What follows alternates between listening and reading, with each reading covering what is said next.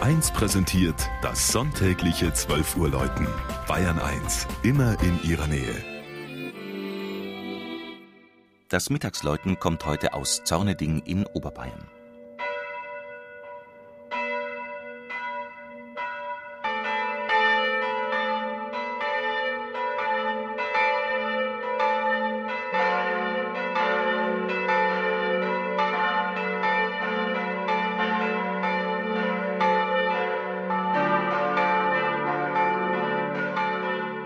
Zorneding liegt im Südosten der Landeshauptstadt, am Übergang der Münchner Schotterebene in die Endmoränenhügel des Voralpenlands.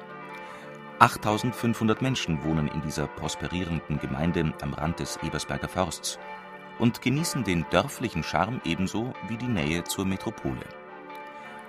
Zorneding ist eine sehr alte Siedlung.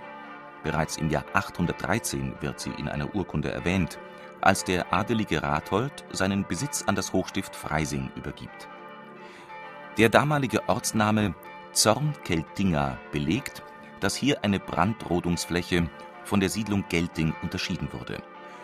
Seine Lage an der einstigen Salzstraße verlieh dem Ort schon im Mittelalter eine wirtschaftliche Bedeutung, die mit dem Aufstieg Münchens stetig zunahm. 1361 rückte Zorneding in das Licht der Geschichte als der Wittelsbacher Herzog Ludwig V., genannt der Brandenburger, hier verstarb. Sein Bannertier, der rote Adler, erinnert daran im Gemeindewappen. Auf einer Anhöhe im alten Dorfkern steht die katholische Pfarrkirche St. Martin. Sie ist ein barocker Neubau von 1719.